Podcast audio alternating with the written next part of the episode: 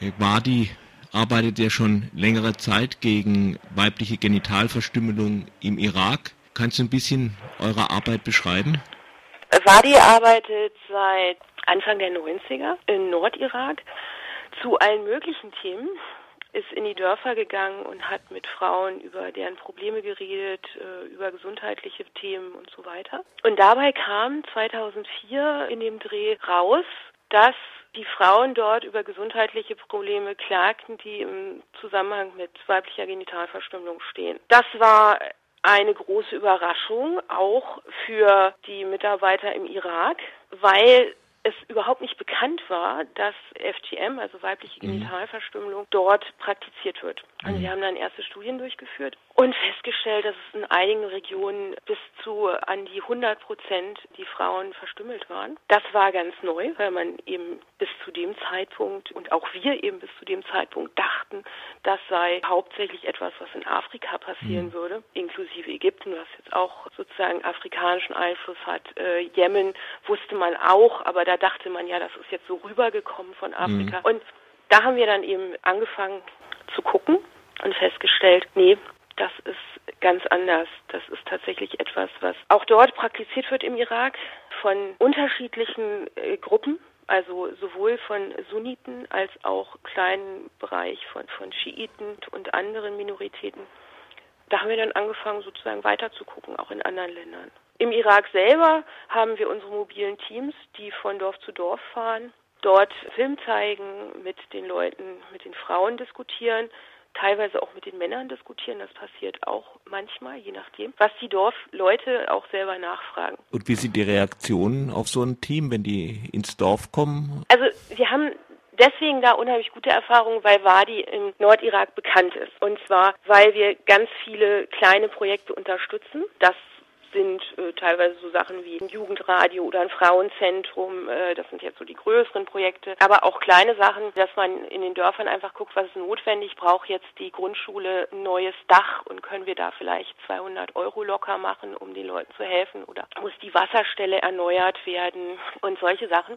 Das heißt, die Leute wissen, wir wir sind für sie da, also diese mobilen Teams sind für sie da und kümmern sich darum, dass was passiert, ob das nun mit unseren Geldern passiert oder ob wir an die, an die äh, regional, kurdische Regionalregierung gehen und sagen, hier müsst ihr mal was machen. Ja. Von daher haben sie ein großes Interesse daran, mit uns zusammenzuarbeiten. Und wir haben inzwischen, also ganz toll, ähm, haben wir einen Dorfvorsteher, der richtig die Trommel rührt gegen FGM, der eben da auch von, also die anderen Dorfvorsteher äh, immer wieder anspricht, dass sie da mal was machen müssen also der sozusagen er zusammen mit seiner Frau begriffen haben, da muss jetzt wirklich was passieren und äh, insofern ist das so ein Selbstläufer geworden. Und die Leute reagieren äh, sehr positiv, würde ich sagen.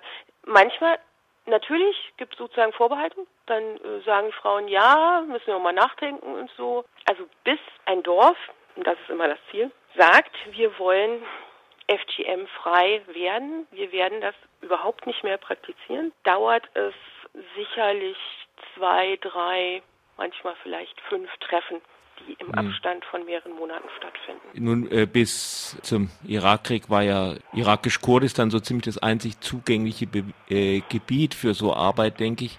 Kannst du etwas über andere Teile des Iraks sagen? Ja, wir haben jetzt angefangen vor, ja, ich würde sagen, zwei, drei Jahren äh, zusammenzuarbeiten, auch mit Organisationen im Zentralirak. Zunächst in den dort ähm, mehr oder weniger kurdischen Gebieten, also in der Region Kirkuk, aber inzwischen auch in Bagdad und im Südirak. Und die Vermutung war eben, wie gesagt, da muss man mal gucken, ob das da nicht auch existiert. Und wir haben da Partner gefunden. Und wir haben jetzt gerade aktuell, das kam, wurde gestern rumgeschickt, eine Studie aus dem Südirak, die jetzt eben fertig ist, wo die eben festgestellt haben, dass auch im Südirak 25,7 Prozent der Frauen angeben, genital verstümmelt zu sein. Das ist erstmal zeigt es eben, dass die Vermutung richtig war, dass es nicht nur in den kurdischen Gebieten praktiziert wird. Es ist aber insofern auch interessant, weil lange auch immer geglaubt würde, wenn überhaupt machen das Sunniten. Und Schiiten nur im ganz, ganz kleinen Rahmen. Dies beweist jetzt, dass es tatsächlich etwas ist, was auch Schiiten machen. Muss man dazu sagen, wir haben gleichzeitig Kontakt aufgenommen mit iranischen Forschern, die das eben auch festgestellt haben. Also das ist relativ neu, aber sozusagen seit einem halben Jahr wissen wir ja, das wird wohl so sein, dass es nicht, äh, nicht auf die Sunniten beschränkt ist. Und in, in der weiteren Region, also Asien. Normalerweise gingen wir irgendwann mal davon aus, dass das gibt es in, in Afrika und jetzt richtet sich immer mehr der Blick auf Asien. Was kannst du da bereits schon zu sagen? Ja, wir haben im November erstmals eine Reise in den Oman unternommen und haben uns dort mit Aktivisten getroffen. Aktivisten, muss man sagen, ist vielleicht sogar schon fast zu viel gesagt. Der Oman ist eine relativ autokratische Monarchie also ein Sultanat, wo Aktivismus eigentlich nicht möglich ist. Also das sind eher so Einzelaktivisten, die halt was, also bloggen. Ja, die eine hat dann sogar eine Studie gemacht zu weiblicher Genitalverstümmelung, also hat sich auf die Straße gestellt, beziehungsweise in Einkaufszentren gestellt und hat da Leute befragt. Also mit denen haben wir uns getroffen und haben festgestellt, also es war erschreckend. Im Süden kann man eigentlich sagen, dass an die 100 Prozent der Frauen verstümmelt sind. Dort haben wir auch mit der lokalen Frauenorganisation geredet, die das überhaupt nicht schlimm finden. Also die sagen, ja, nee, klar, muss gemacht werden, ja. ja Aber die eben auch. Die, was ist dann die Begründung dafür? Die hatten keine. Das war ganz interessant. Wir haben die dann gefragt, ja, warum macht ihr das denn? Und die sagten, sie haben uns dann zusammengeführt mit einer Beschneiderin. Das haben sie organisiert, dieses Treffen. Und haben gesagt, ja, das ist eine interessante Frage. Da sind wir gespannt. Fragt die doch mal, warum hm. das gemacht werden muss. Also sie wussten es nicht, aber sie waren davon überzeugt, dass es gemacht werden muss. Das ist im Norden etwas anders, aber man kann sagen, auch im Norden ist die Quote relativ hoch. Also die Habiba al-Hinai, was eben relativ prominente Aktivistin auch im omanischen arabischen Frühling war, die hat eben eine Studie im Norden gemacht und die Leute in mehreren Einkaufszentren befragt und kam da auf, hat eine Quote von 78 Prozent herausgefunden das hat uns auch schockiert, weil wir hatten gedacht, das ist sehr viel weniger im Norden des Omans. Dort wissen die Leute aber sehr viel genauer, warum sie es machen. Dort wird es religiös begründet. Wie religiös begründet? Also ich meine, so viel ich weiß, steht im Koran nichts über Beschneidung von Frauen. Oder irre ich mich da? Im Koran nicht. Es gibt aber einige Hadithen, auf die Bezug genommen wird. Also Aussprüche des Propheten. Genau, seiner... Erzählungen über das Leben des Propheten. Der Prophet soll zu einer Beschneiderin gesagt haben, die ihn aufgesucht hat und gefragt hat, ob sie das weitermachen darf. Soll er gesagt haben, ja, aber schneide nicht zu viel. Dies wird nun unterschiedlich ausgelegt. Es gibt sozusagen die progressiven islamischen Gelehrten, die sagen, ja, der Prophet meinte damit, dass er es eigentlich nicht gut findet. Aber dass, wenn sie es denn machen muss, ne, dann, also dass man Tradition ja auch nicht so schnell abschaffen kann und so.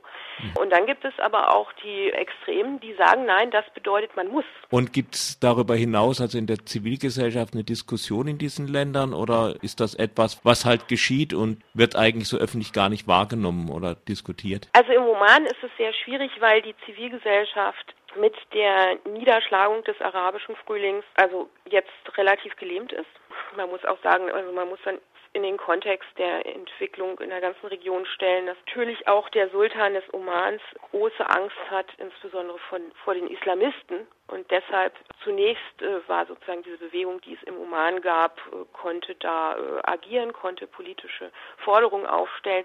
Dann wurde das eben niedergeschlagen und man kann das in dem Kontext sehen, dass der einfach Angst bekommen hat und gesagt hat, oh Gott, ja, die Muslimbrüder in Ägypten und so, ja, das wollen wir hier gar nicht. Ja. In anderen Bereichen, also in Südostasien, gibt es durchaus eine relativ lebendige Zivilgesellschaft und große Diskussionen darum, insbesondere zum Beispiel in Malaysia. Da werden wir zu der Konferenz auch zwei recht äh, prominente Aktivisten einladen aus äh, ja ganz unterschiedlichen politischen Bereichen. Der eine nennt sich also bezeichnet sich selber als Sexaktivisten, ähm, macht alles, also macht äh, zu HIV, äh, geschlechtsspezifischer Gewalt und eben auch zu weiblicher Genitalverstümmelung ist er aktiv. Das andere ist eine Frau von einer Organisation, die heißt Sisters in Islam. Das ist sozusagen eine eher religiöse Organisation, die aber auch Veranstaltungen zu weiblicher Genitalverstümmelung macht und sich da dezidiert gegenwendet. Indonesien ganz ähnlich, da gibt es auch eine breite Diskussion und soweit ich das in der letzten Zeit verfolgt habe, habe ich auch den Eindruck, dass es auf den Malediven inzwischen eine Diskussion gibt.